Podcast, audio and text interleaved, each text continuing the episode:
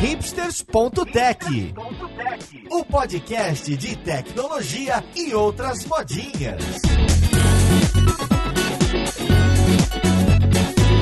Olá, caríssimo ouvinte, seja bem-vindo a mais um episódio do seu podcast favorito. Esse aqui é o hipsters.tech, meu nome é Paulo Silveira e nessa virada de ano a gente vai falar sobre a China, mais especificamente a gente vai falar sobre cultura, tecnologia e negócios e tentar entender um pouco mais por que que parece que esse eixo que sempre esteve lá nos Estados Unidos dominando no cenário de startup e tecnologia, parece que está girando agora em torno de outros países, especialmente na China. Então vamos lá, podcast, ver com quem que a gente vai conversar.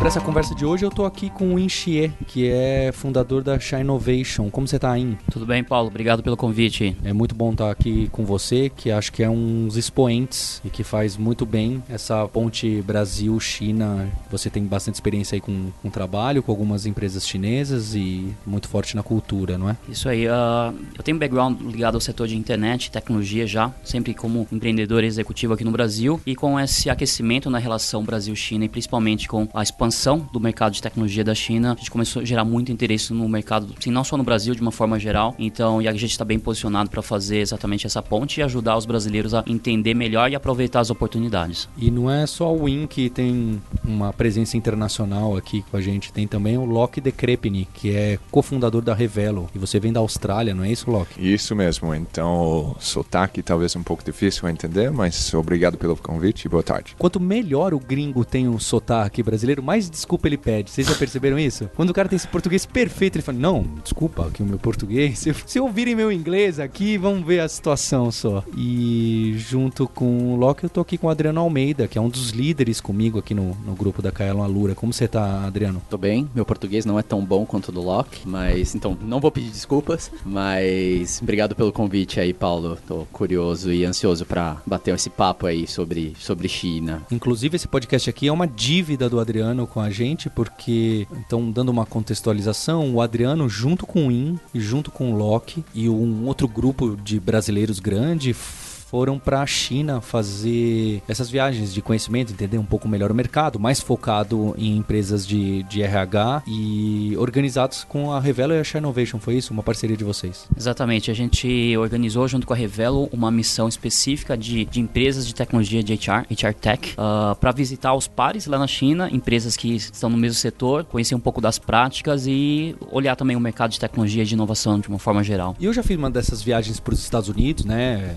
Vale do Silício delícia, aquele blá blá blá todo. E eu lembro que quando eu fui, me convidaram, insistiram para eu ir, eu fui com um preconceito, assim, falando, nossa, isso é tour lá para ir lá no São Francisco e ver, ó, que legal, as startups e as empresas. E eu fui com o pessoal do Innovators, né? E junto com a Bad Young, que é da 500, também uma pessoa que faz essa ponte Brasil e Estados Unidos de maneira incrível. E eu confesso que eu voltei assim completamente impressionado, né? Eu mordi a língua de uma maneira, especialmente pelas relações que eu fiz com outros fundadores de startups startup, de empresas tradicionais, de corporações, que foi algo muito forte. E pelo que o Adriano trouxe de feedback também, é uma experiência que é engraçado. A gente acha, não, essa é só uma viagem de, ah, vamos ver que legal que é, mas dá um tapa na cara, às vezes, para enxergar as coisas boas e, e ruins também. E eu queria começar com uma coisa ruim. Olha só, tem uma fama dos trabalhadores de tecnologia na China, não sei se só de tecnologia, que tem até um número que aparece bastante, que é o 699. Então as pessoas falam que na China o, os trabalhadores de tecnologia trabalham seis dias por semana, das nove da manhã até as nove da noite. Então, 12 horas por dia, seis vezes por semana. Então, nesse mundo que hoje a gente questiona bastante a, a saúde mental das pessoas que trabalham com a gente, que estão escutando aqui o podcast, tecnologia, da pressão e etc. Com verdade é isso, pelo que vocês enxergam lá? Quanto aceitável é isso? Tem muita pressão para trabalhar muito mais? O quanto realmente os chineses estão passando a gente em tudo por causa de talvez esse overwork aí total? Um aspecto muito importante dessa prática, vamos chamar assim, é o fato do mercado chinês ser super concorrido, super competitivo. Então, o tempo todo as pessoas, as pessoas entre si, os profissionais e as empresas competem muito. Então, nos mais diversos setores a gente sempre acaba olhando o cara que a empresa que ganhou, que venceu, mas ao longo da história deles eles competiram e provavelmente derrotaram, conseguiram vencer, enfim, várias outras empresas. Então, a competição está no dia a dia dessas empresas. Então, o fato do cara trabalhar 996 vem muito disso também e um pouco também da cultura. Então, é uma cultura mais orientada também à disciplina e a resultados. Posso dizer um pouco também do meu próprio background. Venho de família chinesa, nascido aqui no Brasil. Uh, e eu sempre cheguei isso muito dentro da minha família e nos amigos, parentes, enfim. Então isso está impregnado na cultura. Não necessariamente é bom, e aí sem juízo de valor, é a realidade atual. Mas o que acontece muitas vezes, e principalmente nas gerações mais novas, é que eles já estão entrando em outro estilo de vida. Tanto que recentemente o Jack Ma, acho que talvez um mês, dois meses atrás, ele falou bastante, ele estimulou um pouco a volta, falando, poxa, precisamos é, trabalhar 996 de novo, porque as pessoas não estão fazendo, a gente tem que. 996 é glorioso, ele até usou esse termo. É, não foi à toa que ele falou isso, porque muitos dos mais jovens e dentro dessas empresas de tecnologia também não estão mais praticando isso. Eles têm outro foco. Quando a gente pensa na China, principalmente, uh, passou por guerras, fomes, enfim, você entende por que, que o cara estava numa necessidade disso. Agora, nessas gerações mais novas, o cara é, é, outro estilo de vida, ele tá mais tranquilo, ele não precisa ganhar o pão do seu dia a dia, ele já tá tranquilo. Então, tem essa mudança cultural muito forte acontecendo agora. Durante a viagem, eu me lembro claramente de uma das empresas que a gente visitou e a gente conversando com um rapaz novo, devia ter alguns 22, 25 anos, alguma coisa assim. A gente fez a pergunta para ele, né? Ah, você trabalha 996 ou 699 ou como que funciona, né? Ele falou, não, eu entro naturalmente, né? Ele falou, não, eu entro aqui 8 da manhã, saio 5 da tarde, segunda, sexta. É... Foi demitido no outro dia? Ah. Acho que não, acho hum. que não. E era o interessante dele também é que desse rapaz que a gente conversou, né? Ele também tinha tido uma experiência antes, ele tinha tido, ele foi criado na verdade chinês, mas ele tinha sido criado na verdade nos Estados Unidos. E aí tinha voltado agora pra China. Então tem. Você percebe agora acontecendo também, ou eu percebi, né? Não sei se é fato ou não, o Win pode me ajudar a desmentir. Um pouco dessa influência um pouquinho mais ocidental nessa forma de enxergar o trabalho em si. Eu concordo, a gente visitou algumas depois das seis da noite, estava todo mundo interessado para ver o escritório cheio e não foi o caso. Mas eu acho igual a todos os outros lugares do mundo, a concorrência para talento do tecnologia está ficando mais quente. Um dos gerentes contou uma história para a gente. Ele precisava contratar mais uh, desenvolvedores. Então o que ele fez? Ele pegou uma carteira do Didi, que é o equivalente do Uber lá. Ele ficou estacionado em frente dos prédios dos concorrentes, esperando pessoas sair do prédio para dar carona para casa para tentar atrair eles para a empresa deles, sabe? Tenta recrutar dentro do Uber no caminho, porque a competição do talento lá é extremamente quente. Então eu acho que quando tem esse nível de competição para empresas brigando por talento, difícil também falar e eu quero que você trabalhe 100 horas por semana. O pessoal está contratando dentro do Uber. É basicamente Exatamente. isso. É, o motorista do Uber é, na verdade, um executivo de uma outra empresa de tecnologia tentando te recrutar. Gente, isso tipo, é, é, louco. Parece um é. episódio do Silicon Valley, do seriado lá, que é, uma, é um mas, sketch de comédia. É, mas, mas, eu acho que também fala um pouco para esse atitude chinês, que eu achei fantástico, do eu vou, em inglês você fala get the job done. Eu vou fazer, preciso contratar, vou achar um jeito para contratar. Se eu precisar então, vender sorvete do McDonald's para contratar o cara, eu Exato, eu faço. É, então achei bem inspirador. E o cara que nos falou isso, ele não era um executivo baixo, ele era um executivo mais sênior uh, de um cargo alto. Então ele se dispôs a fazer isso. Foi assim, foi acho que chocante, inclusive para mim. Eu não tinha ouvido nenhuma história desse tipo. Foi, foi um dos depoimentos mais, é, acho que diretos com o que o Locke falou sobre precisamos fazer, então vamos fazer de alguma forma ou de outra. Né? É o que alguns vão chamar, eu, eu não gosto muito dessa palavra para colaboradores de uma empresa, divisão empreendedora, alguma coisa assim. O cara vai encontrar a própria solução para resolver alguma coisa. É, uma versão bonito do jeitinho brasileiro, né?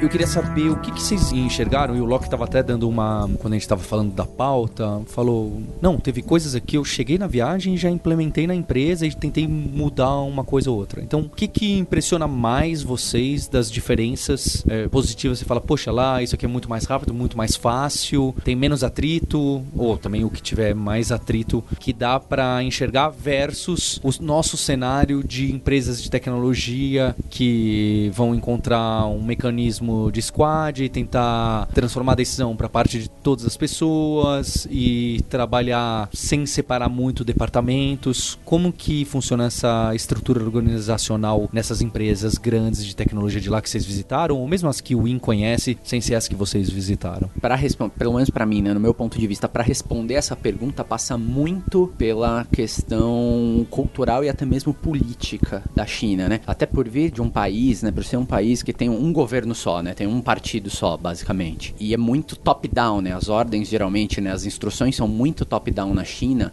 Eu particularmente vi isso muito forte acontecendo dentro das empresas. É, é assim que vai acontecer, né? Alguém lá em cima fala, é assim que as coisas vão acontecer, e as pessoas lá embaixo fazem essa coisa acontecer. E sem muita discussão, sem muito. Até mesmo às vezes me pareceu até sem muita análise, mas lá embaixo, né, digamos assim, da, da cadeia, tinha essa atitude, talvez também por conta da competitividade, volta de novo a questão cultural do país, tinha muito uma atitude de vamos fazer isso acontecer. Passa muito pela questão organizacional, pela questão cultural e essas ordens, digamos assim, top-down, né, acontecendo. Um, então, pouco da, um pouco da minha visão do que eu experienciei lá. Você enxergou que funciona comando-controle e que as pessoas parecem ok? Me pareceram super ok com isso. O que, que, você acha ainda dessa visão do Adriano de 10 dias de China? é, é, é sempre de, é um preconceito nosso, né, que a gente e, e Não, mas, pra fora. Sim, o, o, preconceito pode ser tanto bom quanto ruim. Na verdade, é um conceito anterior. Uh, mas isso é, advém muito da cultura, de fato. Assim, certamente pelo fato de ter um partido, e o partido especificamente o Partido Comunista, que tem essa mentalidade e que dirige e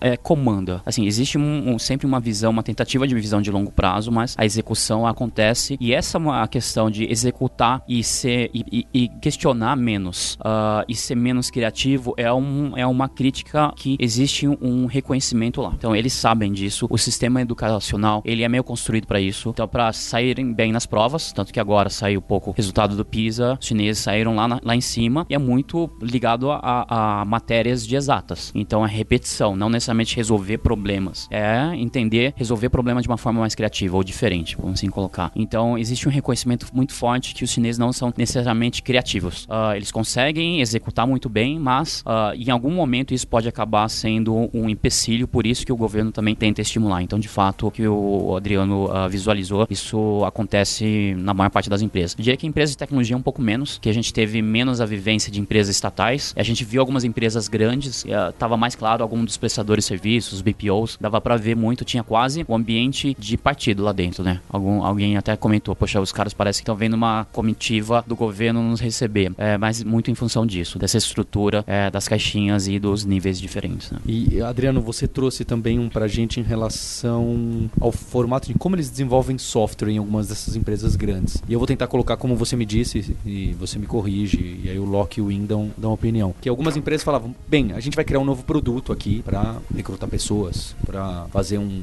um job board de vagas de emprego. Aí eles pegam uma equipe de 50 engenheiros e engenheiras, desenvolvem o MVP, vou chamar assim, o produto inicial, põe no ar, começa a vender. No momento que aquilo tá andando um pouquinho, esse time sai de cena para construir uma nova oportunidade, um outro braço de trabalho. Ah, agora a gente vai fazer uma coisa, às vezes até bem diferente, e entra no lugar, uma às vezes até terceirizada e tal, que vai dar manutenção no software. O que é muito, não contraintuitivo, mas contra o que a gente prega aqui no, no Ocidente. A gente fala ah, ownership de código, ownership do, do business. Então, se você escrever esse código, você que cuida do deploy, você que cuida da manutenção, você que cuida da monitoração, por assim dizer, né? Dos bugs e das respostas. Isso é completamente invertido, né? Isso aí realmente é uma fábrica de software. Sai software de um lado, aliás, quem vai pegar aquilo, colocar no ar e manter vai ser uma outra equipe. E é isso aí que você entendeu e, e é curioso porque parece que a gente diria, ah, isso não funciona, a gente já tentou, não funciona. E é isso, e bate um pouco com a última resposta do IN, porque como não tem essa escassez, né, de criatividade, pera, eu tenho esse grupo de pessoas aqui que são hiper criativos, eu vou colocar essas, essas pessoas que são, é, pensam um pouquinho mais fora da caixa, que são criativas, vou colocar elas para desenvolver os próximos produtos, para trabalhar nos produtos novos e o que é, o que vira business as usual, né? Eu acabo dividindo e colocando no time entre aspas, por assim dizer, menos criativo ou mais tradicional, mas é passa, isso foi, foi um choque que eu vi. A cultura deles permeia muito forte a forma como eles fazem negócios e a forma como eles trabalham. E é pra gente aqui no Brasil é muito diferente. É, acho que esse, esse foi o principal, principal recado. E aí, entrando na forma como estruturam né, times de, de desenvolvimento para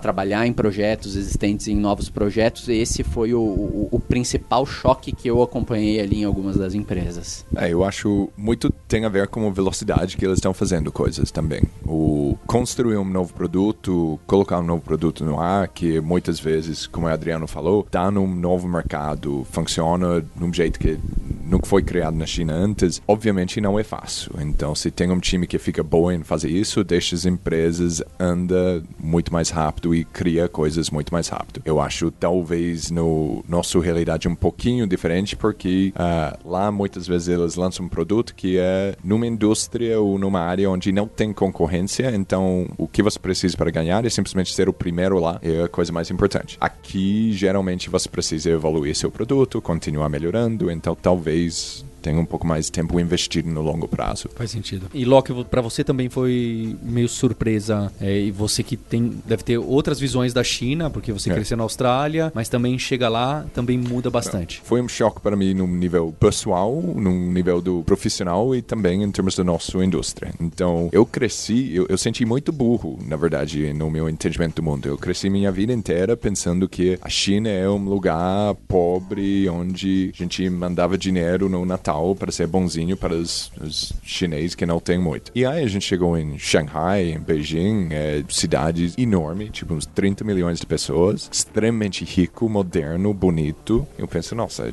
tipo, meu país inteiro tem 20 milhões de pessoas que não. Isso é tudo mais bonito aqui do que a Austrália, que todo mundo acha um paradiso. Então, a, achei incrível. E, e, aí, no nível do negócio também, eu tava esperando o que eu tinha como imagem é um lugar controlado, devagar, onde o governo escolhe quem vai ganhar e todas as empresas são grandes e devagar, mas era totalmente oposto. Era brutalmente capitalista, extremamente rápido. Eu sentia um pouco como esse menino que ganha todas as corridas durante a competição da escola e aí vai para as Olimpíadas e todo mundo está andando 10 vezes mais rápido.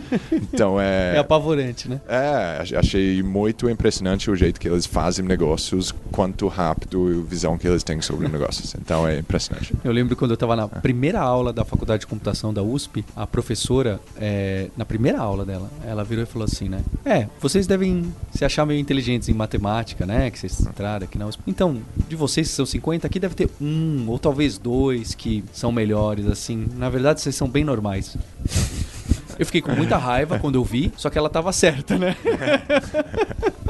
É, e é. Mas o que se faz? Olha essa galera que tá correndo mais rápido e que é mais inteligente Exato. do que vocês, tenta copiar. Ou aprender, né? E aprender. Se é. adaptar. E isso que você falou foi uma das coisas que também me chamou bastante atenção, Locke, o, o a, a, relação deles com o capitalismo. Porque é. quando eu fui. Ah, não, tô indo pra um país comunista, né? Não, não deve ter nada assim de muito capitalista aí. Eu saí de lá com a sensação, e aí o Win depois pode corrigir se estiver falando besteira, com a sensação de que eles são mais capitalistas do que nós. Eu, eu fiz pergunta pra ele, eu falei, cara, tipo, por que eles chamam comunista? Onde é o comunismo aqui?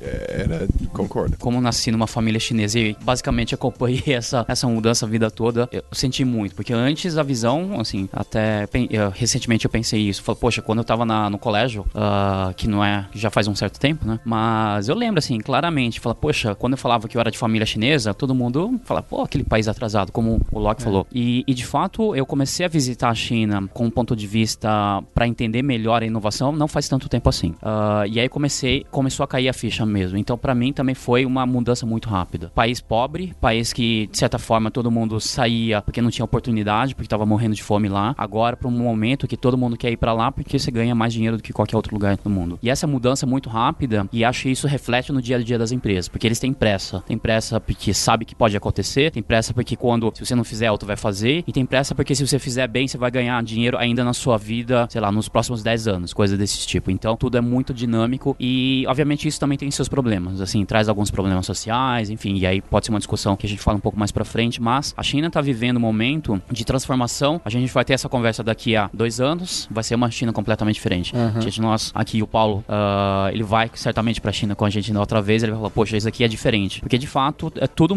assim, tudo sempre muda, obviamente, mas a China muda numa dimensão e numa velocidade muito grande. Tem aquelas fotos de Shanghai antes, há Sim. 25 anos atrás e agora. Parece uma piada, né? Parece que a foto era de 150 anos atrás e agora.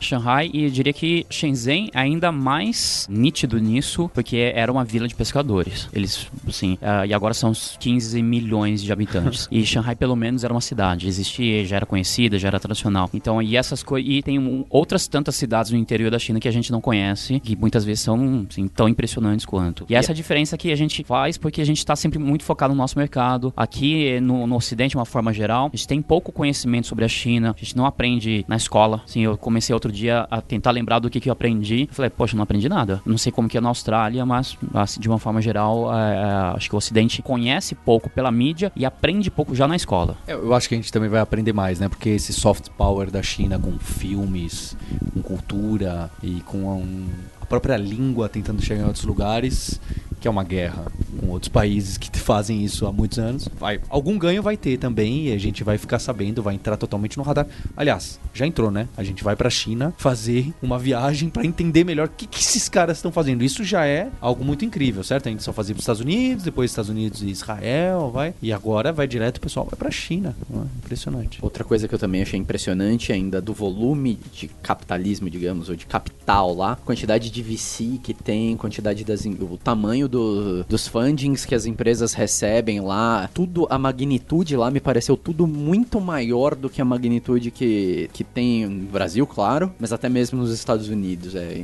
isso eu achei super impressionante também. É, era num. Eu lembro a gente tinha um dos ah, ah, professores lá explicando pra gente que a quantidade do dinheiro do VC sendo jogado era tão grande que normalmente as empresas nem sabiam os próprios números, porque botavam porrada do dinheiro aí na empresa, cresceu pra caramba, botava mais dinheiro, não tinha tempo para arrumar um base de dados para checar exatamente o que tá acontecendo. Dá o balanço do ano passado, ah, não sei, cara. Põe aí o dinheiro depois a gente vê. É, é, é- era um pouco isso. E, e, e tipo, claramente um grupo do, do brasileiro super analítico falando, não, mas você falou que tinha 100 mil clientes, esse cara fala um milhão. E o cara fala, ah, é o erro de tradução aí. Mas começou a ficar claro que ninguém sabia muito bem exatamente quantos clientes eles tinham. Então era um mundo um pouco louco, eu acho, dirigido por esse, esse corrida do VC aí. É, as corridas do VC, alguma atrapalhada a gente vai ter, né? Porque que loucura, né? Que loucura. Loki, você falou que é, você enxergou algumas coisas interessantes pra tentar trazer, ou, ou pelo menos tentar analisar em relação à velocidade de decisão Sim, e algumas sim. coisas.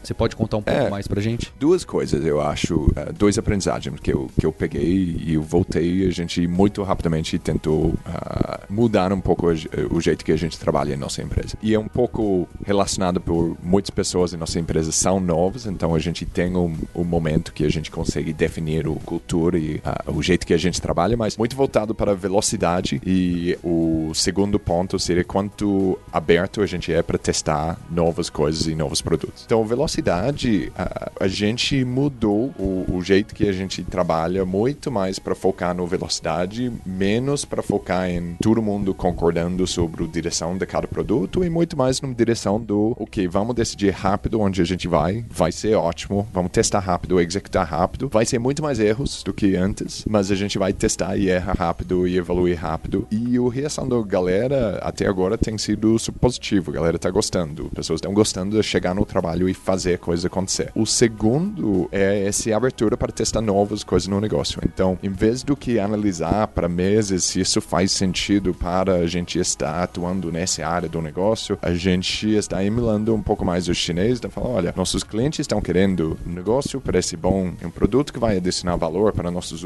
usuários, clientes, ok, então vamos lançar. Então, menos sobre como que isso cabe nosso Ah, vai sair um pouquinho total. do foco, não era. Exato, e a gente acha, eu penso como tem dois extremos. Tem o extremo dos Estados Unidos, onde tá, todo mundo tem um foco extremamente específico, porque a competição com os outros 20 empresas que têm montanhas do capital é tão grande que você precisa ser muito, muito, muito focado. E aí tem outro extremo, que é a China, onde em muitas áreas tem poucas pessoas fazendo alguma coisa, então você pode abrir 20 frentes e 20 frentes dá certo no mesmo tempo. E eu acho que o Brasil tá termo. entre os dois. É, Perfeito. tem menos competição do que os Estados Unidos, mas também a gente tem capitalismo faz mais tempo do que o China. Então tem mais empresas atuando em áreas em geral. Adriano, conta o caso do RH Airbnb. Teve uma das. Não, e- e- esse foi do OLX, não foi esse. Esse 5-1 foi basicamente o OLX. Fala, Ah, eles não me lembro tinham bem? Se era a. É. Só... Teve, teve uma das empresas que a gente foi visitar e aí o pessoal tava fazendo a apresentação do que, que a gente tem de serviço, o que, que a gente oferece de serviço. E era uma empresa, o, a gente foi lá pra conhecer a empresa de RH, né? Então, eu tava esperando ver ali recrutamento, tava esperando ver ali Vagas, treinamento até. treinamento,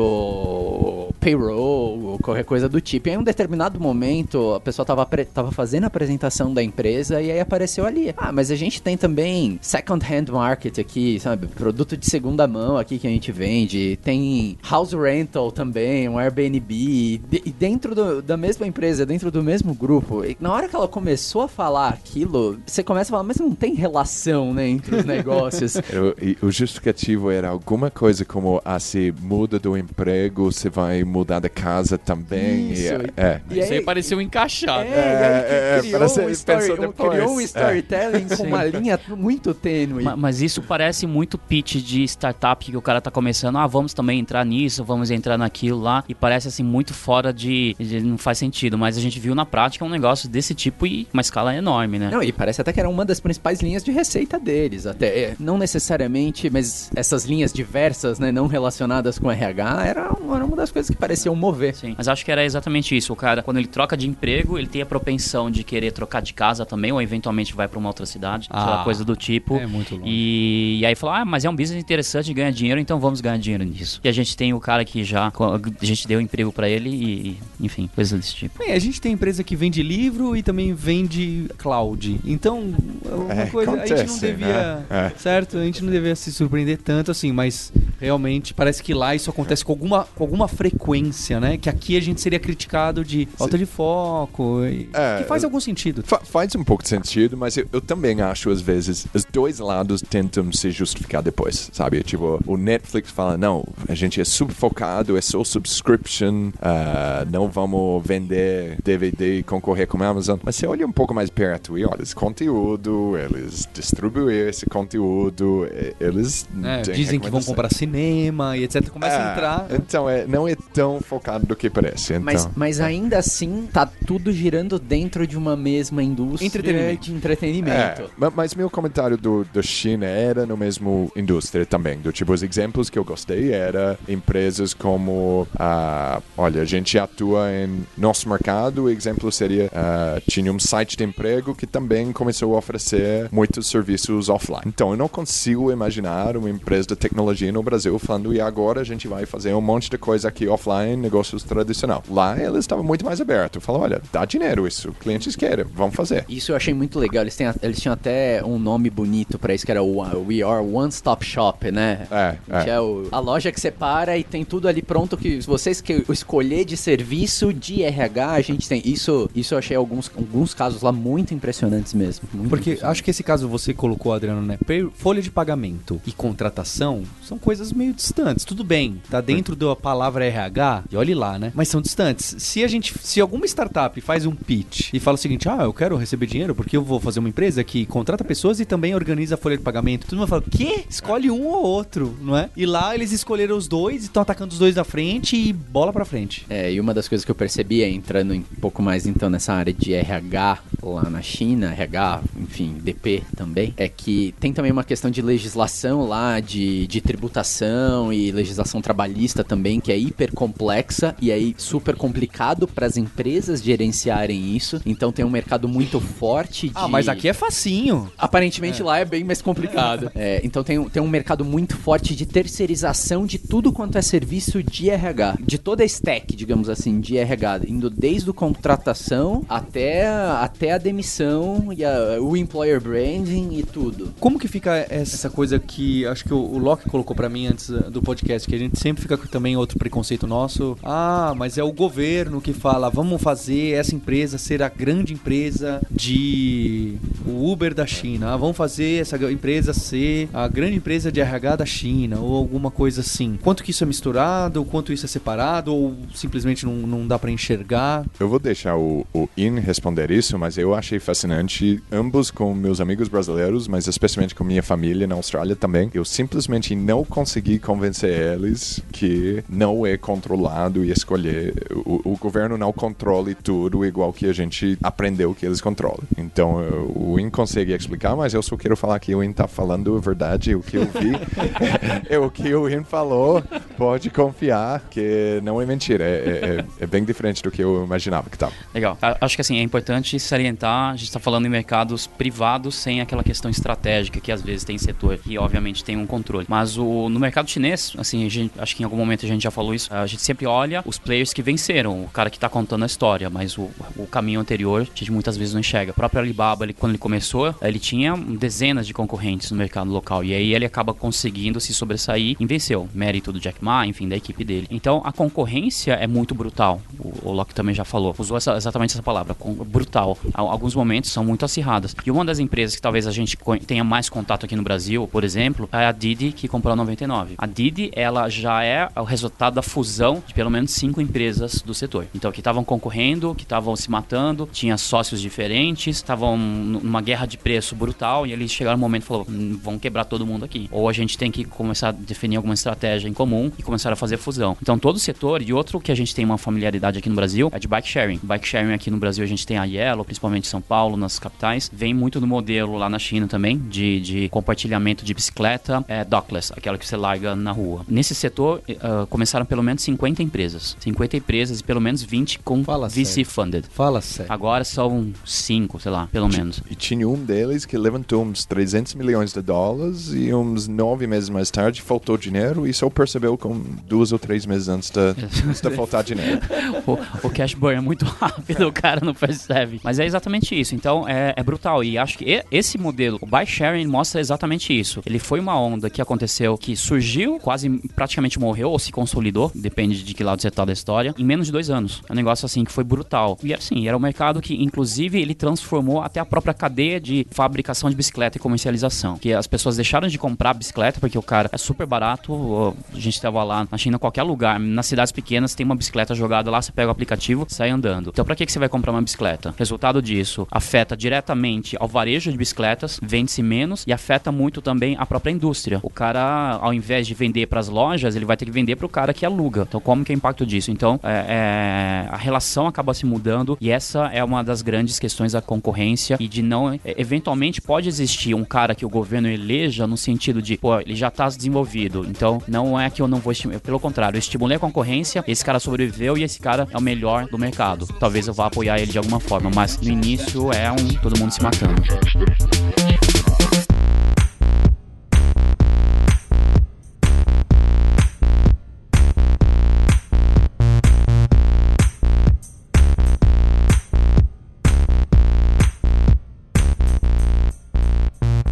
Bem, eu acho que não dá pra gente falar de China sem falar em Super App, que inclusive acho que todo mundo quando fala de Super App só fala de China. O que, que é Super App? O que, que é WeChat? Super App é só o WeChat ou tem outras também na China? Eu queria entender melhor. O Super App ele é um conceito de dentro de um aplicativo você tem acesso a praticamente tudo que você precisa. É, o que, gente, que, é mais, que são mais conhecidos é o, é o WeChat, que é a versão, de uma forma simplista, é a versão chinesa do WhatsApp, com tudo o resto que você precisa dentro do aplicativo. Ou seja, você joga, você lê notícia, você ouve música, é, você compra, pede comida, pede veículo, pede carro, e-commerce, faz de tudo, investe, uh, recebe dinheiro, paga, enfim, e paga tanto compras online quanto offline. Então você vai na lojinha na esquina, você paga, é, você contrata o serviço também, você paga tudo dentro desse aplicativo. E existe um outro chamado Alipay, que é o do Alibaba. Então são os dois principais. E eles são alavancados, cada um surgiu de um setor, um surgiu no e-commerce, que é o caso do, do Alibaba, e o WeChat surgiu de redes sociais, que é o comunicador. E esses dois eles se eles dividem o mercado. Existem alguns outros super apps mais nichados, uh, que obviamente não tem destaque e a gente nem ouve muito falar. Mas às vezes eles são de nichos específicos de transporte. O próprio Didi muitas vezes é considerado um super app, porque além uh, de transporte, você tem em algumas cidades tem ônibus, tem a própria bicicleta também lá dentro. Então você pode fazer quase uma, é, uma locomoção de ponta a ponta usando o multimodal. Então também o Didi é considerado de alguma forma isso. Então super apps são basicamente aplicativos que juntam tudo. Tem alguns conceitos assim no início é, e é um cenário muito parecido com o Brasil. É, a maior parte das pessoas usa Android, então não tem muito espaço de, celular de HD. Uh, ah, então favorece alguém que faça muita coisa. E também por outro lado, como a gente já comentou antes, os chineses têm a tendência de querer fazer muita coisa, então é natural que acaba acontecendo. E por fim, acho que aí é o que é muito que a gente vem falando é através da utilização de dados eu sei o comportamento do cara. Então se eu, se eu sou a base de alguma coisa, o comunicador, por exemplo, eu começo a adicionar outros serviços e principalmente pagamento, eu sei que o, o sujeito está usando muito determinado setor ou determinado produto, então posso trazer para dentro do aplicativo. Então esse, de uma forma geral, é o conceito de super apps que uh, nasceu na China e agora,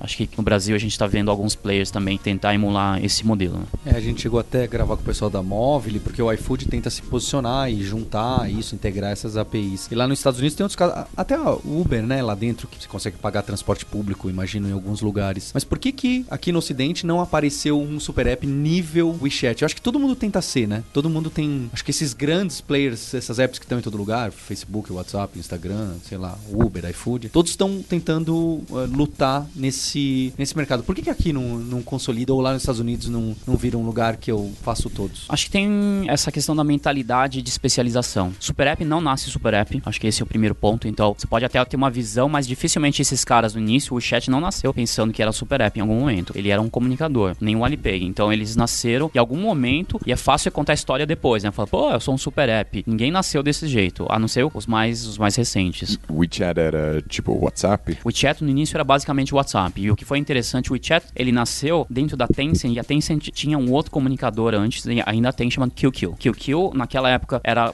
basicamente copycat da, do SQ, que era web-based, que era lá do Israel, né? Então, depois a American Online comprou. Então, a Tencent criou o ICQ, que era web-based para computador desktop. Nessa mudança de fase para mobile, o, o QQ não conseguiu fazer essa transição muito boa. Os produtos não eram muito bons. E é até uma coisa interessante porque a equipe de desenvolvimento do chat, ela é uma equipe paralela que praticamente surgiu para concorrer com o QQ dentro da própria Tencent. Então, os caras falaram, vamos deixar correr e vamos ver o que, que vai acontecer. Uh, e o resultado é que depois começou a ganhar uma adesão, começou a crescer a base de usuários mobile, assim, aceleradamente, e o chat que teve uma atração muito forte, e o QQ ficou, de, uh, no início, ficou do jeito que era. O que é interessante é que alguns anos depois, o QQ ele virou o comunicador dos jovens. Então teve uma mudança de perfil também. Então o que era velho, o que, o que é, surgiu um novo, e o que era velho virou para uma galera mais nova para se posicionar diferente da base. Então agora tem muitos jovens, bem, assim, mas é uma garotada mesmo, assim, quase pré-adolescente. Não tem um WeChat e tem um QQ porque ele não quer estar na mesma rede social exato, dos pais. Exato. Essa história que, assim, a gente viu lá do o Snap teve um pouco disso, o próprio Instagram, Facebook também, os mais novos saindo, indo para as redes sociais, agora provavelmente o TikTok também tá passando por isso. Então essa fase, essa geração. Então dentro da Tencent teve essa situação. E aí tem alguns fatores para aderência. Então você tinha uh, uma, uma flexibilização, vamos tentar chamar assim, das empresas chinesas de não ter vergonha de colocar produtos que não tem nada a ver com os caras. Teve, eu lembro claramente um produto alguns anos atrás, era um, um otimizador de espaço dentro de Android. Então é igual que a gente tinha antes no PC. Ah, porra, acabou o HD, preciso rodar o um negócio lá para otimizar. Tinha um para Android também. E aí instalei, fiquei testando e de repente vi uma aba lá, tinha uma aba de notícias. Assim, falei, caralho, pra, pra que isso? Né? Não faz sentido algum. E tinha uma outra aba de games. E eu falava, ah, tá, então tá otimizando lá e eu vou ficar jogando e lendo notícia. Só que aquele, a parte de, de, de notícia, ela tinha um engine de AI por trás. Então a primeira vez eu li, não tinha nada a ver. A segunda eu li e falei, porra, agora tá começando. Eu comecei a ler notícias mais dentro daquele negócio. Depois eu entendi, e, e, e faz muita lógica, um otimizador de HD de Android, você usou, se funcionou, você vai apagar o cara. Então ele funcionou. É, então ele falou, pô, não posso perder o usuário. Então é um puta custo de aquisição, então eu vou tentar ganhar fidelidade. Então eles colocaram funcionalidades de alta frequência. Então, ler notícia e jogar, que é muito mais do que o negócio. Então, cara, não, não casa, mas de certa forma faz sentido se você pensar nesse aspecto. É quase como esses caras do, do, do super apps, como eles começaram a compor isso. Só pra pessoa que nunca usou um super app, por exemplo, ela tentar visualizar o que seria. Uhum. Eu tô dentro do WhatsApp, eu tenho uma abinha ali que é pedir comida, tenho e várias opções diferentes. Pedir comida, pedir um táxi, pedir blá blá blá. E aí eu clico em pedir comida, abre uma outra janelinha dentro, mas Sim, e, e o, o, pagamento também já tá ligado tá integrado. com o meu WhatsApp. Exatamente. Então imagina assim, a, a, aba de comunicador, então a aba dos chats, das conversas e a aba de serviços. Essa aba de serviços, a da tela principal, tem os principais serviços que são ligados diretamente à empresa. Então a empresa tem alguma participação acionária ou é dona desse negócio. E aí quando você clica, quando é nesse nível, a aplicação está integrada dentro disso. E aí agora eles criaram um negócio, é uma outra fase que eles estão fazendo, que chama Mini Program, transformou os super apps uh, em quase em, em app stores, app stores instantâneas. Então o WeChat, eles estão falando na China agora que virou o sistema operacional, porque na verdade você só instala o WeChat e todos os aplicativos que existem estão dentro do WeChat, que existe uma App Store, uma App Store instantânea que você acessa praticamente qualquer coisa. Então, o que é, e o que é legal, ele é geolocalizado. Então, diferente de uma App Store normal, Apple, uh, Google, que você baixa qualquer coisa, dentro dessa parte do Super App do WeChat especificamente, se você está na frente do McDonald's, ele também vai te permitir localiz já localizar e, e, aparecer. E essas App Stores são HTML5 então são muito leves, mas também está integrado no transacional. Então as coisas que eu posso fazer lá, eu consigo pagar no final das contas sem sair do ambiente. Isso é muito importante. Queria agradecer a, a, vinda de vocês. O Win e o Loki são empreendedores que eu admiro muito. O Loki, inclusive, antes de fundar a Revelo, veio me procurar conversar comigo. Então ele fez um trabalho de investigação de mercado com pessoal de tecnologia, que parece que foi extensivo. Eu... São poucos que fazem isso, Loki. Isso é, é muito legal. O pessoal começa na, na, bagunça, que às vezes dá certo também. Loki, você tem alguma coisa para deixar pro ouvinte? Quer deixar alguma coisa? Não, olha, o, o primeiro, obrigado pelo convite. Ah, eu gosto bastante desses podcasts. É, participar mais, eu acho bem legal. Uh, meu time do uh, conteúdo ficaria bravo comigo se eu não mencionei que, dado nossa viagem para a China, a gente escreveu um pouco sobre os novos serviços e as novas coisas que a gente está oferecendo aí para candidatos, coisas como subsidiando cursos que são mais valiosos em nossa plataforma. Uh, então, vai para Revelo e a gente vai ter um link lá embaixo da página para o artigo que explica um pouco mais sobre esses serviços e de onde vem. Perfeito, vou deixar na descrição aqui. E você, em como que você está trabalhando, as empresas que estão buscando esse contato ou para conhecer China, ou para comercializar, ou trabalhar em conjunto? A China Innovation faz uh, muito esse trabalho de fazer a ponte entre o, empresas, empreendedores, empresários, investidores dos dois países para se aproximarem e entenderem mutuamente, porque é o primeiro passo. Antes de fazer negócio, é importante entender, uh, porque eventualmente você pode querer concorrer ou se associar ao outro lado, mas sem, sem você conhecer, você não vai conseguir fazer isso. Então, nosso papel primordial da China Innovation é ajudar a desenvolver esse conhecimento e no próximo passo ajudar a desenvolver negócio. Uma das grandes atividades que a gente faz são exatamente essas missões, com bastante frequência e cada vez mais especializadas. E foi, eu posso dizer que essa missão que a gente fez uh, com os meninos aqui, com os colegas de HR, foi uma das mais interessantes, porque era um setor que eu conhecia pouco e a gente teve a oportunidade de se aprofundar muito também. Até porque a gente foi com um espírito muito de conhecer com detalhes. Lembro de algumas sessões a gente bombardeando o pessoal de perguntas e eles respondendo e a gente fala, puxa, interessante. Tem coisas que, obviamente, não dá para aplicar porque os cenários são completamente diferentes. Mas acho que muito vem da inspiração, mas principalmente olhar para outros lugares, outros mercados. A gente está falando aqui especificamente China, Sudeste Asiático é um lugar que cresce absurdamente e tem alguns mercados também parecidos com o próprio Brasil. Então, começar a olhar para outros mercados além do nosso, olhar como inspiração e olhar às vezes como também um target, como um mercado para entrar de alguma forma ou de outra. E dentro da plataforma da Alura, né, para quem é aluno, aluna lá dentro da nossa plataforma, eu gravei uma websérie, né, com diversos CEOs e C levels de startups e empresas, fazendo entrevistas. Então tem um bate-papo sobre VC, tem bate-papo sobre é, LGPD, tem bate-papo sobre mercado de tecnologia, sobre gestão de produtos. Tem muita coisa legal que pode ser consumida lá dentro da Alura e uma das coisas bem bacanas que a gente lançou aí nesse ano foi a websérie Thinking with CEOs. E se o cara acessar alura.com.br barra promoção barra hipsters.tech tem 100 reais de desconto. Essa você não sabia. Boa dica. Eu queria agradecer especialmente a você, ouvinte, por mais um ano de podcast. E a gente está lá nos top 20 podcasts mais escutados da iTunes. A gente cresceu 800% no Spotify. Vou deixar o link para vocês verem no episódio. Então, um agradecimento vai para você pelo apoio, pelos comentários, pelas reclamações, pelas sugestões. Também estamos abertos para, nesse novo ano, trazer novidades, o formato novo, a música que você não gosta, a vinheta que você gosta, é o tipo de convidado, o tipo de episódio. Então, a gente tá ouvindo, tem o meu Twitter, Paulo underscore Kaelon, tem os comentários. Gostaria muito de ouvir vocês pra gente aprimorar essa conversa. Então, é isso. A gente tem um encontro na próxima terça-feira. Hipsters, abraços. Tchau.